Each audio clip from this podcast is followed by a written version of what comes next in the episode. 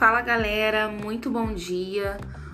Hoje nós estamos aqui para falar sobre quem é o impostor. Então, existe um jogo que está super em alta. Acho que vocês já devem saber do jogo que a gente está falando, né? Ele envolve um impostor no meio dos inocentes e o seu principal objetivo é a sabotagem.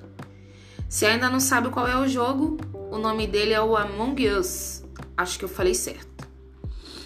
Mas vamos pensar um pouquinho. Se a gente parar para analisar, o jogo se parece muito com a vida real. Só que ao invés do impostor sabotar a nave espacial, faz isso com a própria vida, né? A verdade é que muita gente tem feito isso.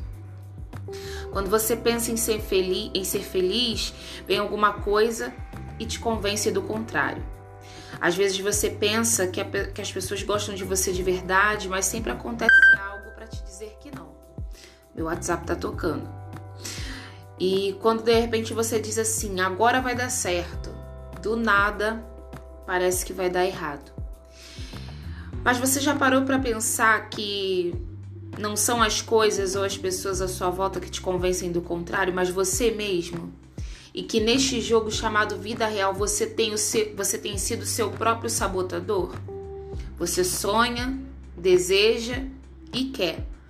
Porém, você se auto-sabota quando acredita que aquele sonho é muito grande, ou quando acredita que as pessoas não são suas amigas de verdade, ou quando você quer ser feliz, mas diz para si mesmo que a felicidade não existe ou ela não foi feita para você.